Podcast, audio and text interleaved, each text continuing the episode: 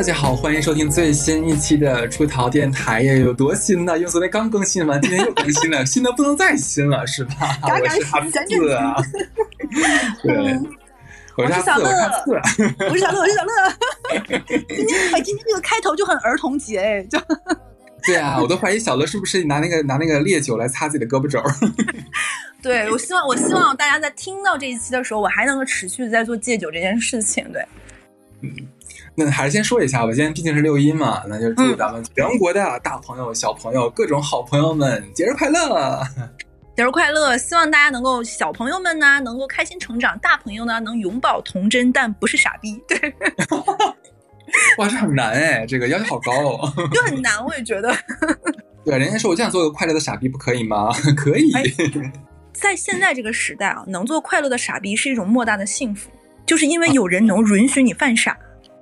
对，如果身边有这样的朋友，你一定要好好珍惜。嗯嗯，对他，他能给你这样一个环境，那那我觉得这也不常为是一种祝福吧。就是你可以有勇气，并且有能力，有人爱你，让你做一个永远快乐的小傻逼。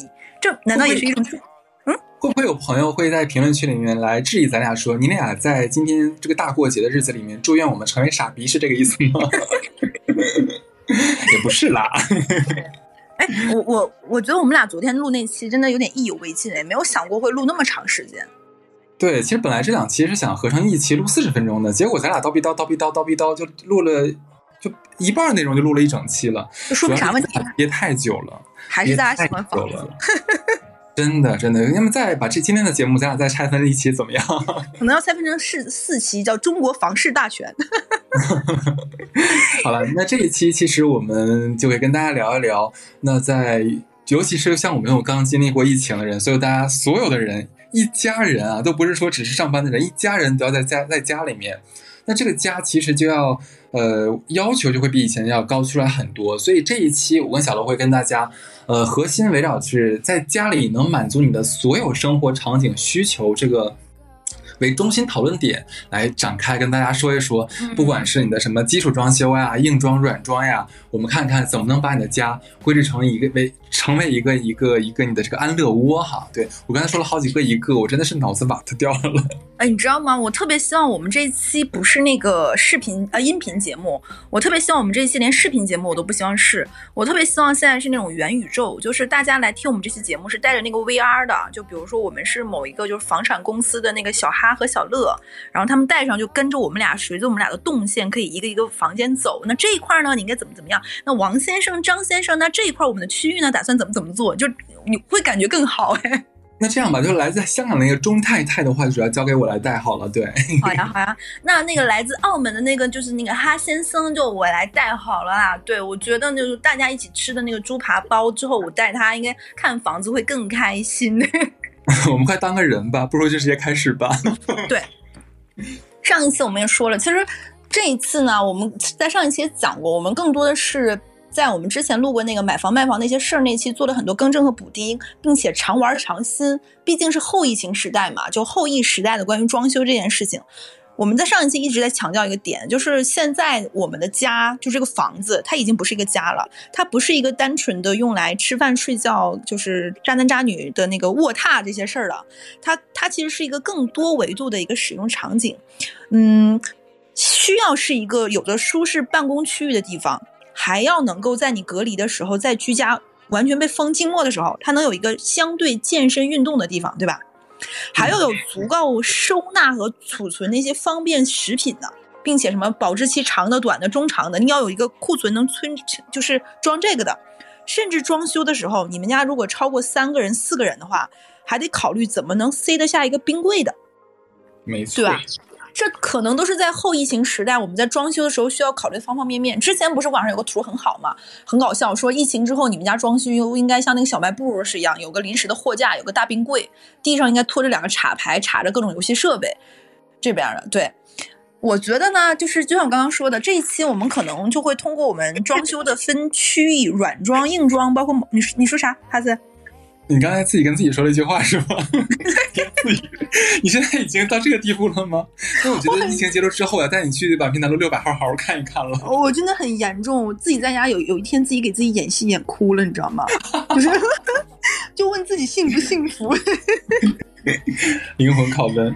对，就街头采访，就正好我看了那个，就是前两天不是很火一个微博，采访一个大妈嘛，在地铁上，然后我就在家自己采访自己，把把自己演哭了。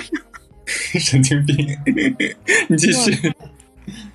如果在我们家给我安排一个二十四小时那个摄像头直播我每一天的生活，我感觉我的打赏可能就够换房子装修了。对，顶流必须顶流，叫疫情顶流。一流真的是一流。对，人家是新流，我是一流。对，然后接着跟大家说啊，就是我们就相当于也是胡说大包、胡说八道开脑洞了。毕竟我们俩现在也没有钱换房子和装修，钱都亏亏差不多了。那我们先说啊。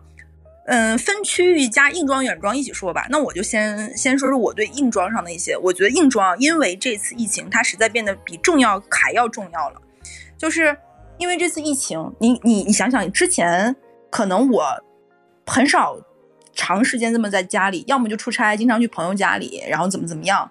我从去年的七八月份才算正式的搬进这里，其实之前真的都没怎么跟这个房子好好相处。因为疫情之后，我突然发现。我要在这个家里从早到晚二十四小时之后，硬装体现的我觉得比软装更重要。我先说第一个，我觉得重要的是水，嗯，务必要安装全屋净水。怎么说？因为为什么呢？就是疫情的前期前十天到十五天左右是物资最难买的时时候，这个时候呢，你会发现，尤其是像哈斯跟我这种常年累月买纯净水瓶装水喝的人，你那个时候是买不到水的。是的。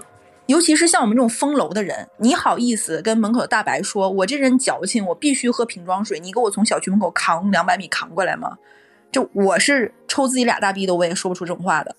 买得到你也不好意思让人送，所以这个时候呢，有有一些对于水水品质有要求，因为上海的水质其实真的挺一般的。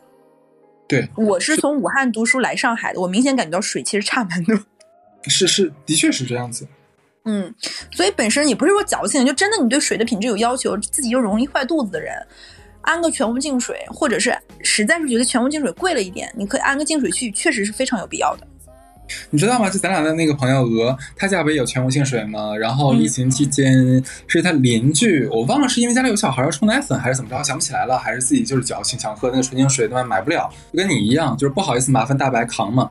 然后就说那个，我能不能给你个什么什么什么吃的？然后我去你家接几桶那个纯净水，对，就觉得蛮妙的。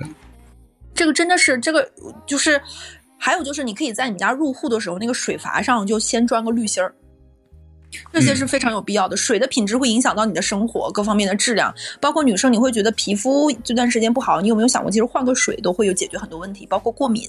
这是第一个，我先说水啊，那硬装离不开水和电。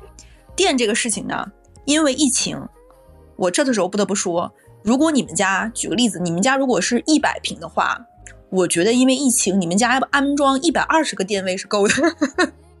一百二十个差不多。对，以前有的人说大概是一百平左右的房子安装九十九十五个电位是够的，我现在觉得完全不够。你不差那再加二三十个了，真的。是的，还有你的电线一定要布好，就是硬装这个事情呢，千万不要。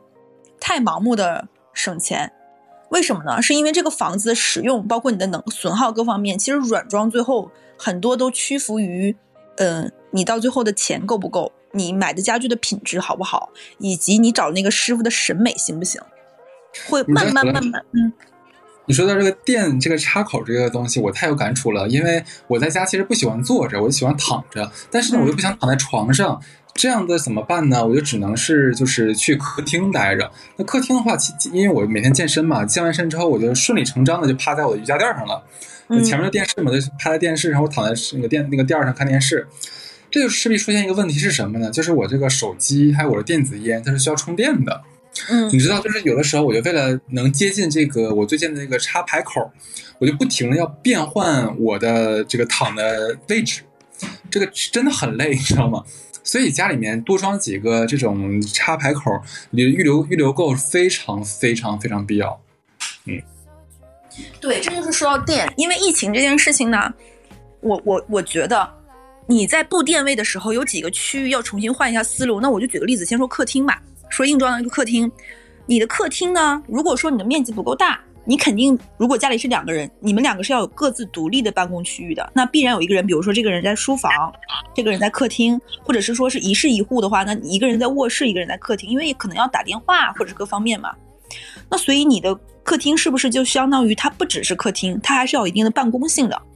你的电，你的电插口的时候，你就要想过，是不是你的手机、你的电脑电源线这些都要有插头，甚至于你可能有一个分屏显示器还是要插座。而且我觉得还是很，嗯，你说你说你说完，还有你的分屏显示器，因为我看过很多人上班，他可能有一个大的投屏，因为让你的脖子更舒服嘛。你的电脑的显示器，还有个手机要插电，所以这最起码有三个插座集中。如果你没有规划好，那你相当于你在疫情期间，你们家要插排乱甩。是的，呃，这次疫情其实也是教会我们一个道理，就是呃，的确会有很多人，假如你正在朋友家 happy 的时候，然后一下被封在朋友家里了，是吧？的确，上海发生了很多次这样的事件，这就产生一个问题是什么呢？就是你家现有的空间，可能随时要增加很多的功能。对吧？嗯即使说，假如说你爸你妈最近来了，那可能这个房间的这个本身的功能性它就要呃场景就要增加。那这个时候，你的这个电的位置，你真的是要预留够。这些东西都是非常非常能满足你其他后面我们俩要说的很多一些功能的基础。嗯，对，还有就是呢，你不要听师傅跟你说，这里面我要插一段，就是你跟装修师傅之间，你一定要脑子那个弦儿要绷住，不要对方说什么你都听，也不要对方说什么都不听。就是这个东西是有个非常巧妙的度的。这个最后我跟大家说，首先师傅一定跟你说说这些电位大不多就够了，你不需要那么多，你要那么多插座干嘛呢？没有用，肯定会有很多师傅跟你说这种话。但是你要想明白啊，我们是慢慢的与时俱进的，你的生活的可视化呀、电力的便捷程度啊、各种这种这种智能设备肯定是越来越多的。你的插座不是留给你现在的，你要留出以后的。你想想前几年装修的，你有想过这种家庭的扫地机器人、洗脱机这么便利吗？但你现在基本上家家都会要留出这个。以前你装修的时候，很多人都不会在厕所的那个马桶旁边留插座，给自己的电动马桶和马桶盖儿。很多人就很后悔，你现在就装不了电动马桶那个那个马桶盖儿啊。所以你留出很多电位，是要留出这个未来的小空间的。是的，然后还有一个是我自己血淋淋的教训，就是你需要，呃，厕所不重要了，厕所的话，就是你该预留的位置其实就那些，你该预留好的预留好，但其他正常的生活空间里面，一定要确保每一面墙都要有这个插排，这不是插插口插座，这个非常非常重要，因为我们家有个非常重要的一面墙居然没有插座，就导致后来我想改变我客厅的布局的时候。我就发现我的电视什么的是需要拉插排的，这就导致就是一个长长的线出现在我的地上，非常非常的丑。的确，所以说这也是我血淋淋的教训，跟大家说一下。的确，你你小乐你没有发现吗？就真的就是你你家你不可能，你住五年住十年，你就是这个功能分区这个布局是完全不变的，位置从来没有变过的，这是不可能的。你总有一天可能你就看腻了，或者说哪怕你找了一个风风水大师帮你看了一眼，你要调整一下。那这个时候你要是真的是把什么电脑或电视你换个墙。墙居然没有插座，你咋搞？这就是非常尴尬的事情，所以这是分享给大家。你继续，你都不要说那个什么风水大师给你看一看，你在像我们上海隔离七十八天在家里，你每天看你的房子，看看看你就会不顺眼，你就会想这儿搞一搞，那儿鼓秋鼓秋，你可能就已经变换好几下了。但是你就因为你这个分区各方面不行，你会发现你非常的受限制，你会更难受。就你看这儿这儿不顺眼，那儿是那儿不顺眼，你发现你这也搬不了，那也动不了，因为你插座就在那些，你的生活习惯什么，你的手就是够不到那儿。我就举个例子啊，电视机下面，常规师傅跟你说说电视机顶盒盒子，对不对就够了，让你留四个孔。但你有没有想过，你可能要买个 Switch，悬空的那个电视柜下面，你得放个扫地机器人的，对吧？对，还有一些小米盒子、音箱，或者是你给电视还配了一个好的回音壁，这是不是就得四个？对，真的。我觉得电视下面小十个，十，我觉得十个差不多，真的应该多。那一面墙就要留很多口，真的要留很多口。我我再举两个例子，啊，一个是厨房，厨房刚刚我们也说了关于水，那你像现在很多家庭吵架都会因为是洗碗这件事情，一天做三顿饭，如果是两个人，多累呀、啊！可不咋。洗碗真的是个，而且很多人，我我最近听说很多在，就是包括我自己，因为疫情这个阶段，天天洗碗做饭，洗碗做饭，什么盘子碗锅坏的、碎的、碎的太多了。我自己这个阶段碎了一个锅，碎了四五个盘子，还有勺子，还有吸管。对 对，洗碗机是很重要的。那你想想，你如果厨房不够大，像我们家就是，我们家厨房下面各种设备，什么垃圾处理器哦，垃圾处理器这个一会儿我要在说软装的时候说，垃圾处理器、净水器、锅炉，然后还有呃洗碗机，还有烤箱，你想想这都是多少个插座了？真牛逼！所以我就跟你说，这个还哦，还有一些人会买洗碗机，还还有一些人会装咖啡机，所以你的台上台下这个插座一定要留好。包括你要空气炸锅、电饭锅，是的，锅，你老多东西需要弄了。你别的地方呢，夯不啷当，地上甩一个插排还好，你在厨房甩个插排绊一脚，很危险。而且我必须要跟大家讲一点，就是大家可能会听到这儿会说，哎，哎呀，那你这个留几个就够了呀？你假如你用咖啡机的时候，你就把电饭锅那个插销拔下来，把按进去不就好了吗？你信我一件事儿，因为我现在我家现在就是个样子，非常非常麻烦。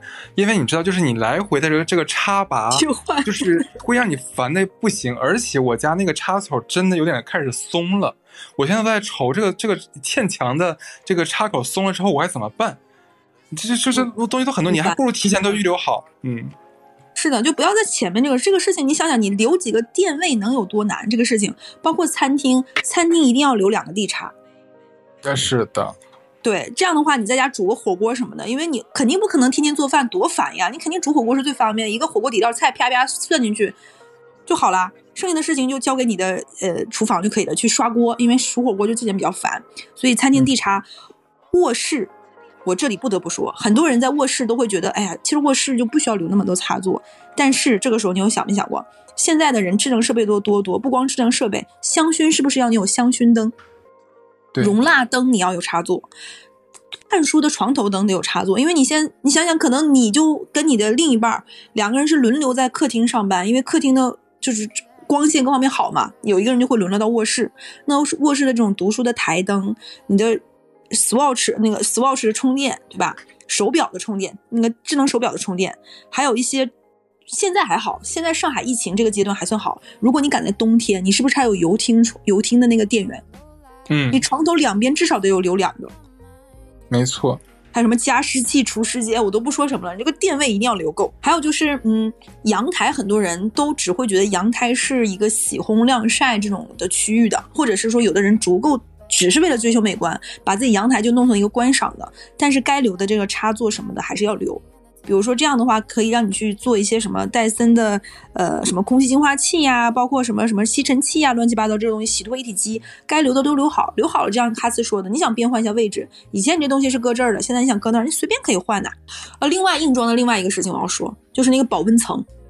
哦，就是。因为很多人现在还现在，如果买新房的人就不不会存在这个问题。像像买二手房的话，你就会涉及到，就是你要不要把原来那个房子窗户什么的换一换。基本上一般都会换窗户的。对，但你换窗户的时候呢，你一定要跟师傅说，把旁边那些该腻什么的给你腻好，不然的话，如果你想想这次隔离是在冬天的话，在上海很难熬。你知道我现在最愁的是啥吗？因为马上到夏天了，但是我家空调还没有，就请师傅上门来清洗，这是最让我上火的一件事。我想过两天如果再不解封，然后已经变热了，我要开空调怎么办？因为普通你用泡沫那个，其实它清理不干净。我还是年就是换季的时候，我是一般是让师傅上门来来来来喷一次的。这个是我现在愁这个事情的，嗯。所以呢，刚说到这个，就是说完保温层，我在哎，保温层如果不做好的话。等到你冬天在家开屋子里暖，外面冷的时候，还会反潮，非常严重。是的，还会发霉。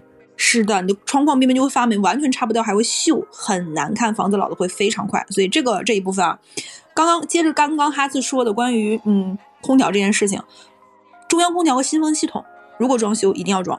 就是中央空调可能根据户型，有的小户型什么的，你可能装一个有点不太划算。但是新风系统，我是真的真的真的非常建议大家换。别的不说啊，就是这个疫情期间啊，咱先不说疫情期间，就是疫情前。我真的就发现，因为小乐家一直都有新风系统，他家的灰非常非常非常非常少，而我家没有新风系统，就是我每一天都要吸地，反正两天就要拖一次地。但是你能，你你很可怕的是，你居然发现每一天地上都是一层灰，你都不知道这灰从哪儿进来的。但是像小乐家安了新风系统，它就是没有灰，这是其其二，就是现在说到现在疫情期间，疫情期间就因为当时是有说有可能通过气溶胶传播嘛，对吧？所以当时我们也不是特别敢开窗户，但是你不开窗户，这个屋子里空气又很浑浊，这个东西也不利于你健康。的呀，但是你要有新风系统，其实这个点就能很好的帮你解决掉。你不用开窗，它也能帮你换气。而且你你想想，如果说你有了中央空调和新风系统，在这个时候你就算不开窗，门窗大锁，你是不是在家里想吃螺蛳粉也能吃？真的，就我 角度刁钻，真的，我感觉吃螺蛳粉是一个超快乐的事情，在这个时候吃垃圾食品特别特别爽。我都不敢在家吃那玩意儿，因为因为真的很臭呀，我也是很很想吃，很馋。对，还有个事情，这个事情是我对于北方最极致的羡慕和怀念，就是关于。暖气这件事情，我想过很多次。现在隔离是这个天气，已经算是老天对我的法外开恩了。这要是在寒，就是数九严冬，在上海隔离，我都不法想。就我在家里瑟瑟发抖的穿着羽绒服、厚鞋，还要敲击键盘，我都觉得没有办法活。我没有安地暖嘛？这是我非常后悔的一件事情。真的，而且在隔离期间，如果又碰上了冬天，你只有这个啊，这个这个这个卧室里面有什么那个那个空调呀，或者什么东西，结果你那个客厅，因为客厅面积大，空调吹不暖，你的老公只能在客厅里面办公，你这样的多惨，对吧？对呀，就是你可能你到时候你的老公最大的工具就是用来给你暖手，就是你把你的手塞到他的肚子上。哎，这好像也是能促进两夫妻俩的感情哈。一次两次行，你要说隔离七十八天，你觉得他们会不会干起来？我觉得是她老公想想想干他吧，气死了！你这个逼脚，屁屌！我们好坏哦！你继续，不打扰你。还有就是呢，很多人装修都会有一个奇妙的点，就是他们不喜欢看实体，他们就喜欢刷小红书和好好住，就是网上都特别美，都是那种高 P 滤镜颜值。就很好看，但是你有没有想过，就网上那个再美，它都不是很真实。就包括现在点评网上也有很多那种什么一块钱上门免费量房过诸如此类的那种嘛，那个房子都不是很真实，因为那个东西都是给你用来拍的样板间，它是没有住过的。我个人觉得呢，你可以多去看看，嗯，你朋友刚装修完的，住进去一两个月、三四个月、半年这样的人，他们家是什么样的？是的，还有呢，就是你在装修的时候呢，一定会有那种卖单乐，就是他来看看你家装修进度，他家也在装修的，一个小区里一定会有这样的人，甚至会拉这种装修群的，那你也不妨去看看他们家。就是借着你说这点，我可以给大给大家说一个小行业的内幕吧。好坏坏哦，其实这样子，很多家装博主他们住的地方，呃，我朋友的朋友啊，我朋友的朋友，他就是专门做这个家装的一个博主。那现在做的也非常非常大了。他前段时间是在上海租了一套很大的别墅，然后这个别墅是有五个卧室，他呢就自己就是招了四个博主，等于说是这一个别墅里面其实住着。五个家装博主，然后每个人会按照自己的想法，就是装修这个这个房子。他其实他那个号每天就是在更新他那个屋子，就是不同角度来回变换。其实我觉得没啥看头，但是就是很多人喜欢看。的确，我们说是很漂亮啊，但是你想，他们不住在那儿，他们只是为了拍这个赚赚钱而已，好吗？同志们，清醒一点。美归美矣，但其实一点没有实用性，这是其一。其二，你可能在 B 站上也看到过很多那种非常不错的，像呃搞艺术的、搞设计的人。他们做的房子的确是真的很漂亮，我也必须要承认。但是你要知道，他们每一次在做这种拍摄之前，肯定肯定是要呃整个屋子要收拾一遍，让你感觉哦，你看生活生活了这么久，房子怎么还是这么好？其实不是的，人家要拍视频，人家要把最好的一面展现给你，人家当然提前要要收拾好了呀，对吧？这是肯定的了。然后还有一点是什么呢？就是说，呃。的确，还有一部分博主啊，这种家居博主，他们的房子可能这个什么呃隔层很多，然后大家觉得是不是很很积灰啊？他在拍摄的时候，他是会把就是你能看得到的地方都抹干净、擦干净，但其他地方像很多摆件的地方，你看不到或者录不清楚的地方，那其实也是这么着了。你真的去了他们家，的确我要承认，他这就是他住的地方。但是你要去了他他的家，你会发现，可能也只有一些明面的地方是干净的，其他地方也是非灰非常非常大的。那这个换算到。你家里面去，你是否能够承受？所以我不得不说，那网上很多东西，你可以去借鉴它的一个侧面，或者一些他的想法，你可以去借鉴。但是你千万不要被上面那些就是啊那么美啊那么华丽的装修，那么多装饰物给迷惑到，还是要以实用为准。嗯，是的，就是你会看到，就是网上很多东西很好看，我们就是我就是说到硬装嘛，就是它都是好看的是在面儿上的，但是硬装这个东西是你看不到的。所以，你看到那些网上东西，只能作为你哎，给你提供一些装修思路。你还是要线下实体看。比如说，你想拆掉这个墙，不是看人家网上是什么样，你要看同样面积、同样户型、同样小区的适不适合。你你才决定拆不拆这个墙，甚至于你拆这个墙，你有没有想过，你要跟你的小区关系足够好，不然你会被投诉的。嗯，包括承重墙等等，这个问题是非常现实的。所以你在网上看，在网上看，你线下要，但是你要这个小区有跟这个房子有三到五年，最少三到五年这个磨合嘛。我们说的是普通人啊，你可能不发大财就是这个样子，你还是要好好看。同样，你的上家跟这个房子是相处的，你你上家肯定。这个房子可能住了三五年，他会有跟这个房子长期的磨合，觉得哎，这个地方怎么弄？他肯定会有一些他的巧思。每个人在卖他房子的时候，他都会讲一些，嗯，和这个房子故事，但这个故事一定是为了让他卖房子加分的。好嘞，你说你要说到就是跟前房东的这个呃相处，就他之前有没有什么巧思和他的一些风格在里面？我觉得还蛮有，咱俩还蛮有的聊的。你知道为什么吗？还记得咱俩上一期提到过那个在上海看八千多万那个房子，那个那个房房子装修，完全就是你你任何一个侧面你看过去，不是爱马仕就是范思哲，什么深瓷砖好像都是很很贵那种意大利的那种拼砖，好像什么牌子想不起来了。我觉得他那个巧思就我蛮喜欢的。我如果住的话，不太用装修。对，他最让我他最让我认认他最让我有一个印象深刻的是，他有一整面墙的拼木地板上墙，很贵。就是大家解释一下，就是你常规地板上墙就是一个很贵的事情了，它还是地板和地板进行了那种像竹子那种呃像人这样人字花的，就是这种斜斜斜斜拼的，它是非常费地板木料的。反正我看他们他们家家具没有一个不是奢侈品。对，他还做了一整面的那种景观墙，就是好像他好像是个手办爱好者，我没有记错，他有一面墙是手办，就是我忘记了，我只看着那爱马仕和那个范思哲的家具来的，别的还好。非常能体现出那个前房主的巧思了，对。很巧思，这个我我没有什么意义的，我可以。我就拎包入住这个房子就应该是这个样子。对对对，你继续。对，然后刚刚我们就说了嘛，这个你要跟前房主、前房主聊一聊，同小区的人看一看，然后这个样子呢，其实会很有助于你去怎么去想这个房子。还有就是不要立马就是你拿了这个房子就去装修，你先多货比三家，因为每个人在跟你说说，你比如说你选硬装还是软装，是全全包还是半包的时候，每个师傅都会来给你一些建议，来体现出他的专业性嘛。哎，你可以多听两家。我这边有一些呃小经验可以分享给大家，这个也是我们的朋友装修完之后踩的雷，可以跟大家讲一下。呃，我别的地方应该也差不了太多，但上海现在的装修公司是分为两种，一种是大家呃老印象里面那种，就是普通家装公司，对吧？你找了个你一进去，然后他给你安排个设计师，给你聊一下需求，然后需求完了之后就给你找个团队咔开始装修了，很普通，对吧？然后设计费其实基本上都是白赠你的，主要你的这个装修费用就是那些施工啊、人工的费用，呃，设计费可能就是一千两千，顶多到到头了。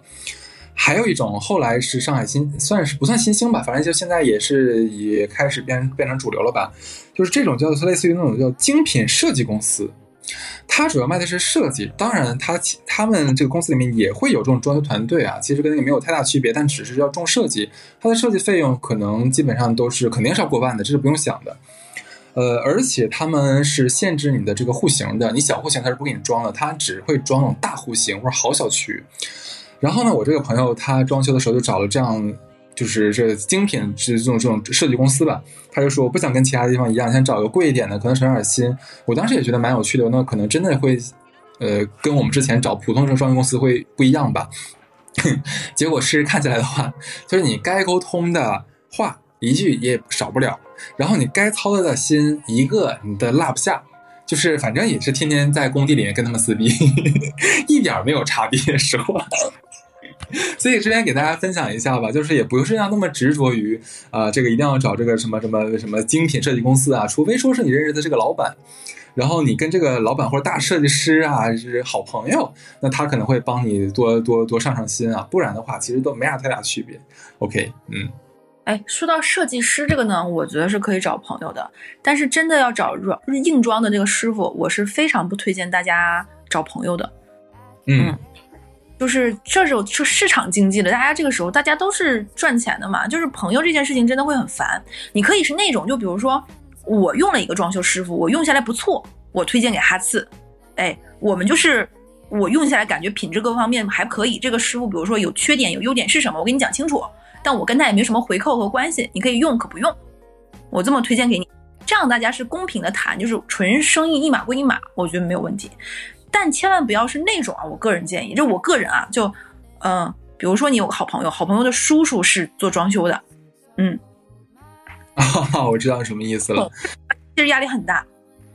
你刚才讲，小乐刚才讲那个，我觉得还有一点需要就是补充一下，就是说那个我朋友觉得这个装修师傅特别好，然后推荐给我了。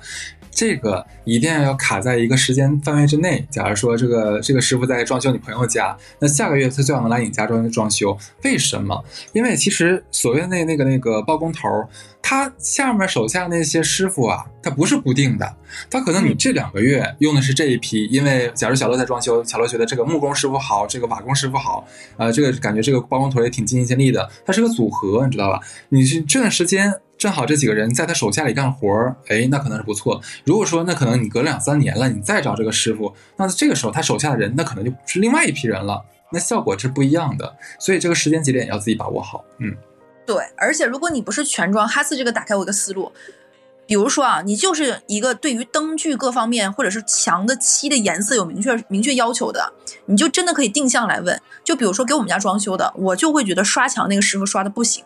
所以最后我放弃了，刷第一面的墙颜色彩墙不行，之后我放弃了，全白吧，就不了。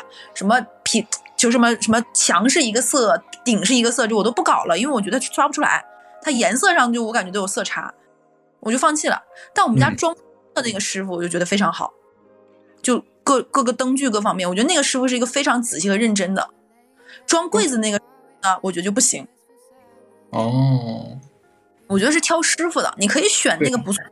认真很负责任，我一点点给你弄。像我们家出现个什么情况呢？我们家做槽的那个师傅给我做坏了，所以我们家有一个地方是没有办法把门的一边锯出来一点，为了装那个控制面板。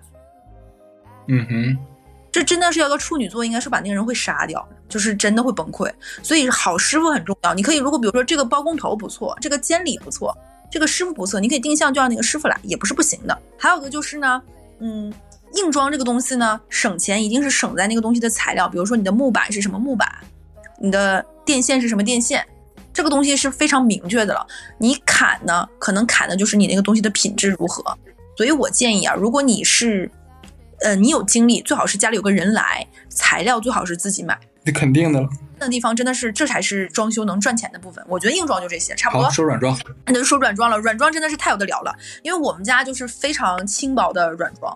实在是盯不过来，软装这个东西呢，又考虑到如果木头过更过多呢，其实甲醛也会更多，我也没有那么多时间放味道，所以我是一个瓷砖通铺的，就柜子也很少，买的都是成品的家具，所以我在软装上，其实这一次的这个房子住久了之后，你会觉得太轻薄了，很多东西不是很很便利。这个时候我就先说说啊，关于软装上一点电建议，我第一个就是先说我对我现在这个房房子不满意的地方，跟大家分享一个，第一个就是灯。嗯，因为你要在这个房子里二十四小时相处，我个人认为你的每个区的灯，除了厨房和浴室，你剩下的客厅也好、卧室也好、书房也好，所有的灯都应该是调节的，光源可调节的。嗯，长时间的在这个房子里，你买的那个灯，呃，对，很多人可能不会注意到一点，就是那个灯它会有对应的，比如说你的主灯，它会有对应它适合一个多少平方米的照亮系数的，就比如这个灯适合五十平方米，适合三十平方米。很多人就会像我最开始一样，都会买说那就买一个能照的瓦数最亮的吧。我我操，你要在这个房子里，你真的要晃花眼上班，眼睛贼疼。所以光源可调节，最好是什么？要三光灯还是三元灯？我忘记了。然后呢，买尽可能跟你那个房子大小匹配的瓦数的。除了主光源之后，多用一些辅光源。这样的话，你会不断的调节，这样你会在这个房子里待得更舒服。并且养成这种水水手，你到各个房间去调节你的灯光和氛围光，其实你的心情会好很多。这是我觉得关于灯上的。第二个呢，是我觉得关于收纳上面的。因为疫情这件事情呢，你会发现你们家里关于卫生纸呀、油盐酱醋瓶啊、酱料呀、卫生巾呀，女生还有。嗯，包括那种呃保质期稍微长一点的食品，这样的东西就非常非常多。如果你们家没有足够的收纳存储的这个空间，你都会摆在明面上，真的非常心烦，还落灰。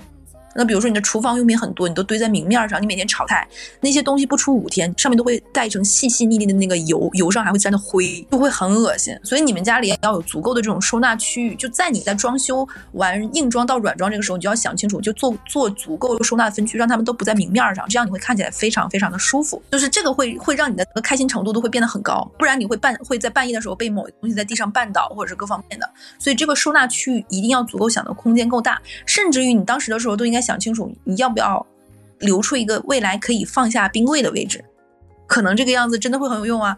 还有就是你的收纳的时候要想好，就是你长时间的在家里的话，你的巾浴巾什么的，你的这个东西的被的收纳的地方空间也要变大啊。对，因为这件事情，我觉得装修你的烘干机一定要买，南方是必须要买。那是不行，你你这个时候你还指望着把那个东西像万国渠一样塞出去晾吗？不可能的呀，你都出不去啊！你说难听点，你现在挂出去了，风刮出去了，你都没有办法捡回来，因为你在被封楼呀。而且而且最担心啥？就是我刚才讲那个气溶胶的问题，你知道吧？这个东西真的很严重的。你这把东西全挂外面去，你家里防护的很好，你结果你被子、这衣服啥你挂外面晾着，你气溶气通过气溶胶病毒粘到你的衣服上了，你回来嘎一穿，万一呢？对吧？哦，说到这个，我又想个事情。我这次让我最后悔的一件事情，就是我们家开冰箱是单开门的。哎呀，是的，我跟你讲，我最近也在看冰箱。我我我这个还真有点心得，因为最近一直在 B 站上面刷那个就是电呃家电博，还有家电博主，你知道吗？非常就像你是早餐博主一样，很细分了。对，然后然后家电博主当时有有有个排序嘛，反正我给大家总结一下吧。最后他们基本上所有人的结论就是，德系的冰箱可能是更适合我们多一点点。然后德式的话，尽量买那种四开门的。就是上上上下都是那种两开门对开门这种叫四开门的，这种可能会更适合大家一点。然后当时他们推荐的牌子是西门子或者博士啊，这两个牌子说不错。然后像是那个日系的冰箱的话，呃，他们主要推荐是那个东芝还有松下，还有什么想不起来了。呃，日式的冰箱跟其他地方冰箱不太一样，他们主要讲的是多门冰箱，就像中间那一层还会有一个什么出冰那个小冰室之类的东西，这个就看你个人自己吧，就看你自己是不是比较喜欢呃用它那些花里胡哨的功能啊。因为它日式冰箱有个很大的缺陷是什么？就是它上面和中间这两个区域会占用大量的空间，导致你的冷冻区会非常的小。但是像就所以这个冰箱不适合我，因为我们家的冷冻区我会冻很多很多东西。所以这个冰箱，呃，结合大家自身的使用习惯来看吧。如果说你本来就是一个不爱吞东西，然后喜欢吃新鲜的东西的，又喜欢呃喝点酒呀，喝点什么东西，需要有冰室的，那可能日系的多门冰箱比较适合你。然后他也有提到一个呃小小行业内幕，就是说。呃，日系打入到中国市场的时候，他们就想到中国人的这个使用习惯，所以他们又开发了这种呃，就那种大的双开门冰箱嘛，啊。但是要知道一点是，它的双开门冰箱不是他们的主打，所以他们在很多配置上面会做减法。嗯，我觉得大家还是用将近小一万块钱买一个做了减法的冰箱，其实是没有太大的必要的。嗯，可能反正我至少我看起来吧，比较适合大多数人的，可能还是欧呃那个那个欧系德系的那种四开门。对，嗯。好，这个我是真的。你你你看冰箱的时候，包包括你你看，如果推荐好的，你也跟我说一下，我也看看。是因为我当时装修的时候，我有点强迫症，我就特别希望一体化，就冰箱就是在厨房，不要放进来。但我们家因为厨房比较小，那个后面有个烟轨道，就是你没有办法做更大的冰箱，塞不下了。我当时就想说，哎，我就一个人，我需要那么大的冰箱干嘛呢？就爱吃新鲜食品的人，单开门冰箱就够了。我就没有想那么多。但是因为疫情这件事情，我会发现。嗯，单开门冰箱对于一个人来说确实也是不够的，就就因为你想你要放很多冷冻的食品，你买不到，包括一些包子呀、肉啊，乱七八糟。像之前不是我我写日记还说我们北菜发了六斤肉吗？我为了能在冰箱里塞那个六斤肉，我疯狂的那几天吃东西，就是为了把冷冻的地方清出来那六斤肉的空间。六斤肉真是很大一坨，非常非常大，我知道。对，而且刚刚封的时候，一定是什么东西都最不好买的。那个时候一定是管理最严严格的，然后你小区的这种团购各方面建立的都不是很完善的，留出一个余量。如果你喜欢吃冰的话，冰制品现在有单独那种小的制冰机，很快。其实你可以单独靠那个来解决问题，不用把它非塞在冰箱占占用这个空间。冰箱还是要像哈斯刚刚说的，你要足够的，比如说冷冻区啊、食品保鲜区各方面，还是要便于你生活的。尤其是你家里可能两个人、三个人、四个人的。那我楼上邻居他们家是。呃，夫妻两个大人，两个小孩，一个保姆，还有他公婆，七个人。他们家鸡蛋是一百二十个，一百二十个买的。我都别说他了，我我这边也是。对的，所以你想想，你要有这些东西的收纳呀，怎么放呀？鸡蛋这个东西还是建议要放冰箱的。你想想，像我们这种单开门冰箱，四板鸡蛋基本上就占了半壁江山。啊，对，是的，我所有菜全在地上扔着呢。对，就铺开呀。对，还有就是你要留出足够的，你要铺开这些菜，你的菜是需要包的。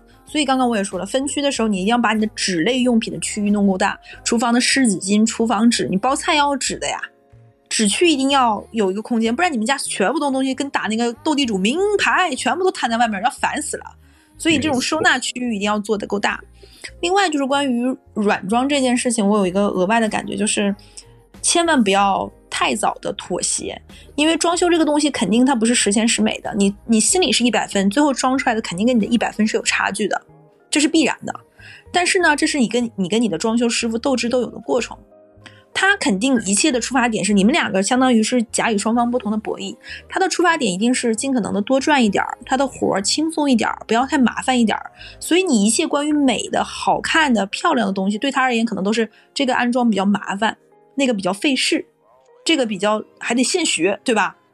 所以他给你的建议，可能有的时候就会跟他跟你说，你这东西没有用，我装过这么多些人家里，从来没有人家是装你这个的，那个东西又贵又不合适，没必要。这种话呢，有的听就听，有的坚持还是就坚持的。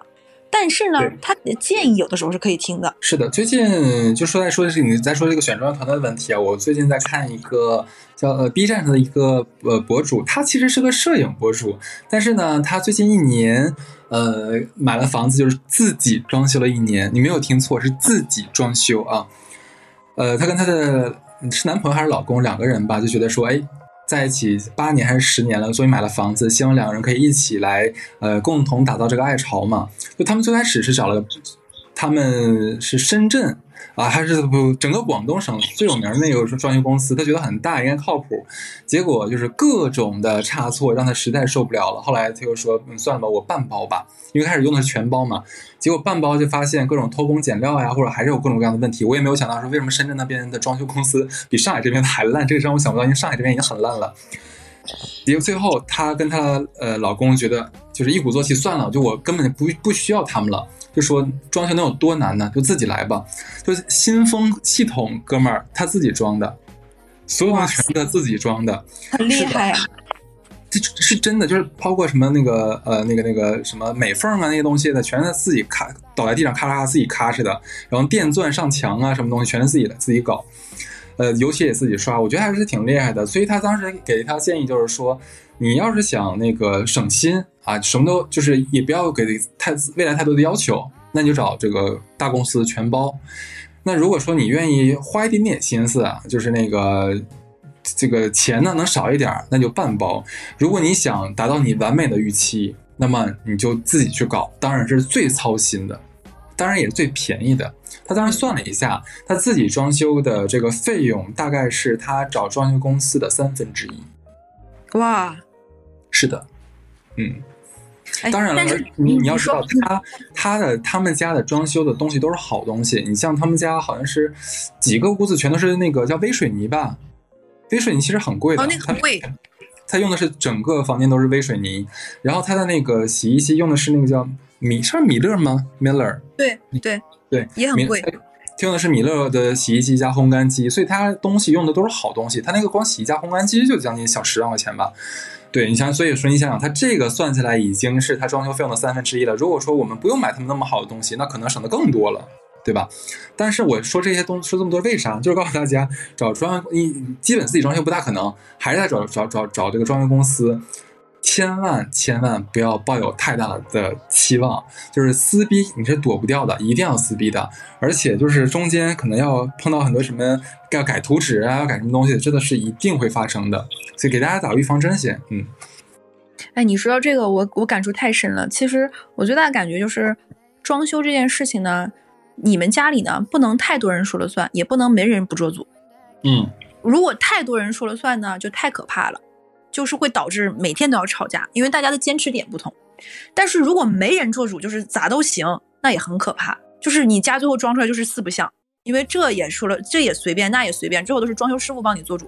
你们家装出来就是我去过那种家里，就是家里的那个客厅是日式的那种原木风，到了卧室是北欧的极简风，然后到了 就是到了那个卫浴是那种酒店风。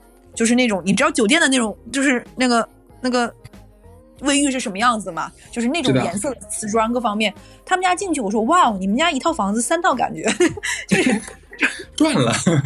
因为装修师傅肯定，比如说这个东西他比较熟，甚至于出现一种什么可能性呢？他们家有的材料，可能装修师傅说是买的，其实是他们装的别的房子剩下的，比如说涂料是这家送的，各方面就会出现这种可能。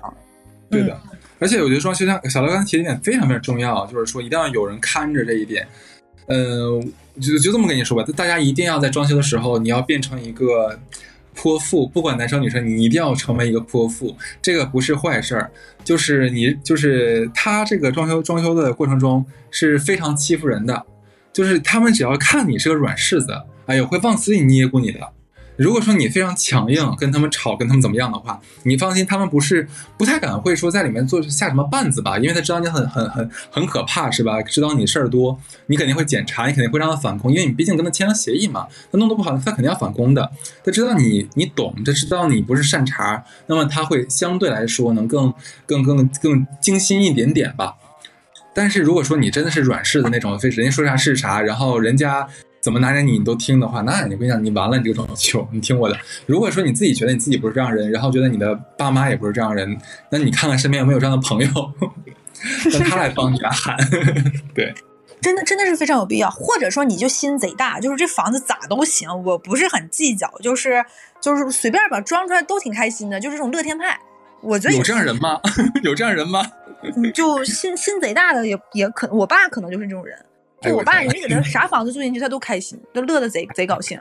但我们家我妈就比较激烈嘛，就属于那种战斗型的人，所以这种事情呢，家里不要做主太多。因为我身边还蛮多那种一一直都比较感情很好、很稳定的情侣，最后在装修这里吵得鸡飞狗跳的，我见太多了。是的，是的。你有你花钱的点，说啊，你就在你喜欢的地方，比如说男的喜欢打游戏嘛，就会给自己的可能装修，把自己的书房弄得游戏区体验很好嘛，甚至配配配一个曲面的那种屏，怎么怎么样，想打游戏。然后女生可能就想让自己的梳妆台呀，或者是浴缸弄得很好，双方可能就因为钱是有数的嘛，所以大家就会有一定的争执。那而且装修就是一个多米诺骨牌。你你跟你装修师傅的坚持，到最后的品质一定会，你有一点点退让，退让，退让，退的越多，最后跟你想要的结果有差距。你的钱也是这个样子，你肯定是超支，超支，超支，超支，超支，很难卡得很死。所以记账真的是一个好习惯。嗯，那还有软装什么建议呢？嗯，你说，你说，我说我我问你呢，我说还有什么软装的建议呢？哦，我软装还有一个建议是什么呢？就是如果现在手里没那么多钱。不要一次性太想买图便宜，就比如说你现在软装有很多很多的小心思，这儿想要一块好的，比如说那种地毯，那想配什么什么样子，恨不得就是沙发上配的一个垫儿，就是那种抱枕一个都想两三百。但是钱真的是有数的，你就先买最必要的东西，你最核心在乎的东西，买你觉得贵的。比如说你对生活品质有很高的要求，嗯，你想买好的床垫，对吧？那你们肯定床你是想舒服一点的嘛，那你买了一个两万的床垫。买了一个，比如说很贵的那种卫浴设备，那你是不是你的钱就会不够？你现阶段可能买不了一个很喜欢的茶几、边几，或者是说一个很舒服、很舒服的那种办公椅，那你就攒两个月呗。一个办公椅最贵不也就是五六千？你攒三个月，一个月攒攒两千块钱，没必要就将就先买个，比如说很便宜的，先用一用用个两三年这种的，我觉得没必要。你可以先挑你最。在乎的一些东西先买，剩下东西慢慢一点点添置，可能还可以让你攒钱，对不对？对于年终奖还更有期待啊！这是我一点建议。嗯，继续。那说回这个，我是说到我们刚刚是按区讲的嘛，讲完收纳讲那个什么，我就说说客厅。这个是让我觉得疫情之后对我感感触最深的，就是客厅以前对我来说就是一个躺着等朋友来看电视，一起就咱俩录电台，对吧？就是您客厅也没有什么太大，后来现在我发现不对，客厅对我来说是三位一体，就是它得是一个我能办公的地方，因为客厅足够大。我不喜欢在书房办公，我也不喜欢在卧室，因为客厅足够空间，我可能打电话打打烦了，我就走起来去阳台。所以客厅变成了一个三位一体，就是它要是一个既能休闲放松看电视的，我躺那儿沙发上做一个土豆的，也要是一个能办公的，并且还要是能玩游戏的，还能还要是能健身的。所以呢，客厅一定要功能足够的这种，在装修上硬呃软装上的建议，我觉得是要更为通透的，不要太复杂。说的太好了，就是我经历过这次疫情之后，我忽然发现客厅的作用太大了，所以我就建议大家一定要把这个客厅的这个娱乐属性来夯实啊，不然你真的在家的时候会觉得太无聊了。如何像我们这期主题就是嘛，围绕在家里能满足你各方面的需求，就你不出门，你在客厅里面能不能满足你，就是你所需要、心里所能满足你的那种娱乐的那个那个数值呢？那其实这个客厅就很重要了。首先要说，你家有，得有个大彩电，大彩电，这个很重要。很多人说，哎，我家我想买那个投影仪什么的，当然也 OK 啊。不过的确有这个问题，就是说很多人看的那个投影是眩晕的，像我，我是会晕的。呃，这是一个问题。再一个就是说，呃不管是投影说的再好，夸的再好，是什么清晰不啦不啦，你都没有买一个那种四 K 电视。它给你反反映出来这种效果好，所以有大电视非常重要。第二，像那个很多女生不喜欢男朋友玩游戏，我觉得算了吧，真的算了吧，亲爱的。你就让他买吧，这东西不仅是为了他，也是为了整个家。什么该有的、该有的这个游戏机啊，什么东西你都给他备好，对吧？不仅他可以玩，你也可以玩。其实 Switch 我觉得真的觉得是那种一家老小都可以娱乐，然后其乐融融在一起的这样的一个很好的一个游戏机。我非常推荐大家来购买啊。那更好玩的那那肯定是那个啥嘞，那个那个那个任天堂那个不是不是任天堂，索尼的那个 PS 五。再来配一个这个，就是客人们走了呀，或者谁谁要是睡觉了啊，男朋友或者你自己拿个游戏游戏那个手柄开始玩好玩的游戏了。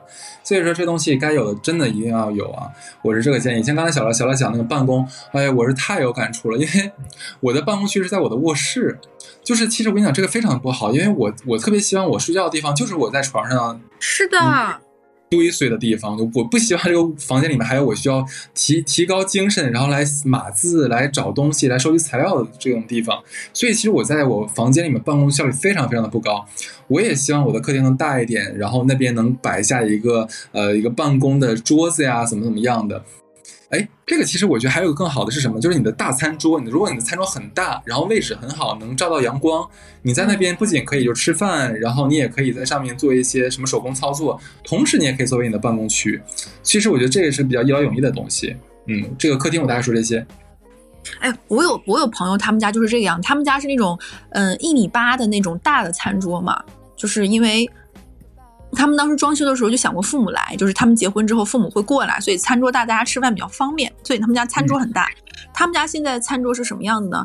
日常她跟她老公在餐桌的最那边和最这边的，就是长的那个位置，最这边和最那边办公，互不干扰啊，还有点浪漫的有点。对，吃饭就在中间，就对着吃，是不是也挺有意思的？我觉得挺好玩的，挺好玩，我也觉得挺好玩，就是这种的。所以就刚刚哈次说的那个，还有一个就是呢，嗯。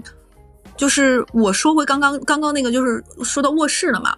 卧室的灯光一定要能调到很暗和很亮两种极端。没错。因为嗯，之前我也是一个非常坚持卧室只是用来睡觉的。但是你发现，你如果一天二十四小时都在家的时候，就很难保证这一点了。分区是做不到的，因为你就这么大点地方，一个人来回乱窜。我有的时候夸张到一天自己在家独居能走五千步。你说我得把这地方磨成啥样，都能趟出。掏出那个种地的那个地来，你地板那个磨砂都快给你磨没了吧？是的呀，所以就是你的光一定要能够调节好，这样的话你才能各个地方都那个什么。然后床垫一定要舒服，尤其是我跟哈斯这种腰不太行的人，家里一定要抱枕各方面足够多。是的，你怎么都会委屈？是的，要哭了就就自己一个人儿，太可怜了。我靠一下，又贴一下，这样才舒服。这个可能也是给软装的一点点的这种建议吧。床垫和床一定要舒服。嗯，我跟你说，你刚才说左靠又贴一下，我就想到，我不开玩笑，你这个词用太精准了。因为我在家里面，因为我我也闲不住嘛，我就是到处在墙上这个墙上靠会儿，那个那个柜子上贴会儿，到处在晃悠。就就是。独居的人就很懂独居的人啊，然后左靠右贴，我还会有的时候，比如说自己不小心靠墙贴，我以为那个地方有抱枕，结果抱枕已经滑下来，我一贴就贴到了墙上，就会把自己撞疼。我还会自己摸摸自己的胳膊肘，说：“哎呀，你这个小笨蛋，又不小心。”就是温柔的抱起了胖胖的自己。还有刚刚说完那个之后，我就说，如果你们家就比如说两个人是同居，然后家里有比如说房间有小书房嘛，就我举个例子啊，一定不要让家里只有一个床，就是你跟你的另一半，不论是。嗯，同居也好，还是结婚也好，其实适当大家都有一个彼此睡觉不在一起睡觉的地方，不是一个坏事。是的，非常支持。这不是要求大家分居，就是还是要有独处的空间，不然两个人抬头不见低头见七八十天，真的是挺太太顶了，我觉得。就所以，我之前有推荐过嘛，就是说，如果可能的话，家里面最好有一个就是可以变成沙发床的沙发。这个真的太有必要了，这太有必要了。你像，你你你你一天跟你老板已经远程开会，置了一天气，吵得胸闷，结果你的另一半只能会问你说：“老婆吃啥呀？中午吃啥？晚上吃啥？早上吃啥？对不对？”你说你还要跟他晚 你就知道吃，对，然后晚上气他躺你旁边还要打呼噜。真的好烦。对你相信你，你是不是也想跟他有一个彼此都独处？他也很开心，他可以比如说晚上跟朋友在那个呃，我们不聊渣男渣女那个范畴啊，就我们就说他可以跟朋友，比如说晚上斗地主，还可以把音效打开，对不对？还可以那个什么，就也挺开心，大家都有一个需要缓冲和释放的这个空间在，所以不妨在你的卧室里有一个这样的沙发床什么的。这样的话，大家可以开玩笑说：“哎，室友来吃饭了，对不对？”他从那个房间里奔出来，还增加一点小情趣。大家你们还可以在家里玩一些角色扮演，就比如说咚咚咚从室友变成恋人，哎哎，感觉尺度有点大了。某某拉姑，那 就你们也可以玩一下这种情绪，就比如说你们本来就是合租的室友，对不对？挺好玩的。对这样的人赶紧给我们投稿啊！是真的。我说回策划之后，我们再说说，哎，每次聊，咱俩真的是对房子太爱了，每次聊这种话题都能聊很久，一期撑两期，两期都这么长。然后就说到厨房了，厨房就是我只想说这些东西，请你给我安装。第一样就是垃圾处理器，太有必要了。是的，真的。不然那个湿垃圾的厨余你放在家里，现在就开始招小蝇儿了。因为我们小区只有短暂的一两周是有说过可以不用做垃圾处理的，你就放在门口，然后会有人帮你弄。也就那两周，在疫情最严重的时候，现在还是要分干湿垃圾，并且还要定点定时的。你想想，你这个时候你也不想下楼那么多次，因为疫情还是相对比较紧张的。然后你这个季节，你的湿垃圾放在上海。不超过半天就会招小蝇儿，小蝇就是那个小飞虫，东北话叫小蝇。所以说湿垃圾真的是非常有必要，让你随时随地都是清爽的，并且没有味道的。还有一个就是刚刚我们说的洗碗机，啊，是的，不然的话，嗯，你想咱俩就是一个人吃饭，也就是一个盘儿一个碗儿什么乱七八糟。你想三三口之家、四口之家，洗碗那个人真的是要累死。没错，支持。还有一个，嗯，还有一个，我觉得家里如果是爱喝咖啡的人，买个咖啡机，或者是多咖啡液肯定是，那你肯咖啡液咖啡液肯定会有喝光的那一天嘛。就是你存个四十包五十包，你存再多，你存一百包，我估计也快弹尽粮绝了，中间可能还补不上。我觉得爱喝咖啡的人是可以买咖啡机的。呃，咖啡机其实我真的有一个推荐的，那个牌子有点想不起来了，就是我看别人家有的那个，就是呃，它是属于类似于胶囊的那一种，但是它那个胶囊很大，它不是正常咱们看那个 Nespresso 那种，它那个胶囊里面不仅有咖各种咖啡，它还有豆浆，所以说你就、对那什么牌子来着？那个你想你能想得起来吗？呃，无所谓了德，龙忘记了，不记得。我忘记想不起来想不起来了。所以说，假如说你老公愿意喝喝这个豆浆，然后你愿意喝咖啡，那你就直接搞个这个就好了呀，我觉得很方便。嗯，嗯，还有对酒，如果爱喝豆豆浆机的话，爱喝豆浆的话，那个九阳很多豆浆机它都会带自己清洗的功能的，很方便，又能又能做豆浆，又能榨汁，其实声音也没有太太吵。对这种东西有品质的要求的，其实我觉得有必要的。你在家里配的时候，你都应该把这些装上，并且，嗯，这个东西不是每天都要用的，就像你所以你在想再吵没有你老板吵，对吧？没有吧？那你买吧。绝对没有。对你这些设备一起开，把插线板都拖出来，你都不会觉得有工作那么烦，老板那么吵。是的，所以你在装修的时候，你家的那个分层分档的时候，就要做好能留出这些设备搬上搬下，非常有必要。是的你，不可能所有东西都一直摆在台面上，你们家厨房有那么大。对，嗯对，还还有一个就是呢，我个人建议，如果说家里的空间够大的话，最好是能做出两个厕所来，这样很方便。如果不行，我觉得双台盆还是挺有必要的。哦，对对对，是的，是的，就是嗯，台下盆啊，什么大单槽这种，我们都不需要讲的，大家都明白。这个时候就不要再有人相信什么两两个槽台上盆这种，都这种老生常谈，我们这期就不讲了，我们就说一些我们关于疫情之后的这种这种的。因为你想，你们两个人在家，马桶是最累的人。笑死了。我以前没有那么在乎，就是家里有两个厕所这件事情，但我现在觉得，如果给我一次机会，我一定会买同样平方米数的话，可以，我会买两个洗手间的。嗯，的确，因为你总上厕所。你想想，我有想过，如果那天真的咱俩在录电台，你被隔离在两隔离在我家，或者是我被隔离在你家，我们俩最后有一分崩离析，可能就是因为厕所。对，然后你为了为了就是不让我跟你抢，然后你在我的房间那边放了一个痰盂儿，是吧？那我会不会变成王菲啊？就是大早上出现在胡同口倒痰盂儿，脏 dirty。那你到最后差不多了，就这一期，这一期我们好像也录了得有四十多分钟了吧？四十多分钟，一个小时了。啊，这一期这么久吗？对我最后你有没有什么建议？就是关于大家装修的。装修，其实我真的是觉得，就是你把你的娱乐区真的要整明白。我真的就发现，娱乐区和办公区是这次疫情最最重灾区吧。就很多家的功能分区没有分的这么呃完善，或者说是分的这么清晰，就导致你其实你工作工作的也不舒服，然后你玩你也玩的不痛快，这导致非常非常多的问题。所以真的希望大家在装修啊，或者说在置换房子重新来规划的时候，把这个一定要考虑进去。嗯嗯。还有在后疫情时代呢，啊，对我先说，装修是可以有装修贷款的，这个大家一定要注意。你买房子之后的多少天、多长时间之内，你可以去申请装修贷款的，那个利息很便宜。这个东西呢，可以大家嗯去带带看。我个人觉得还是可以的。另外就是另外一个小建议，就是装修的时候呢，不要把自己的钱也都花光了，还是留一点点。是的，是的。没错，就是嗯，没有必要把自己的手手头搞得那么紧，其实真的挺累的，会让你把把你拥有这个房子的快乐，重新有个新家快乐，其实拉低很多这种这种快乐感。房子这个东西最终还是要给你带来快乐的。刚刚哈次说的那个关于游戏娱乐各方面的东西呢，我非常非常非常的支持。它真的是会让你，如果发生疫情，如果真的居家隔离，如果你真的出不去之后。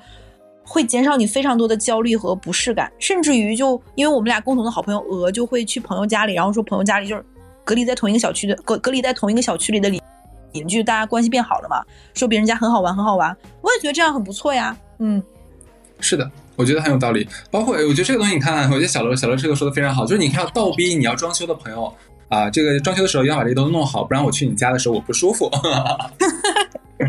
对。是的，其实我觉得这一期这样，就这两天我们俩连了更了两期，而且今天这一期一个多小时，其实也是因为我跟小罗俩在家里太憋屈了，就很想讲很多话。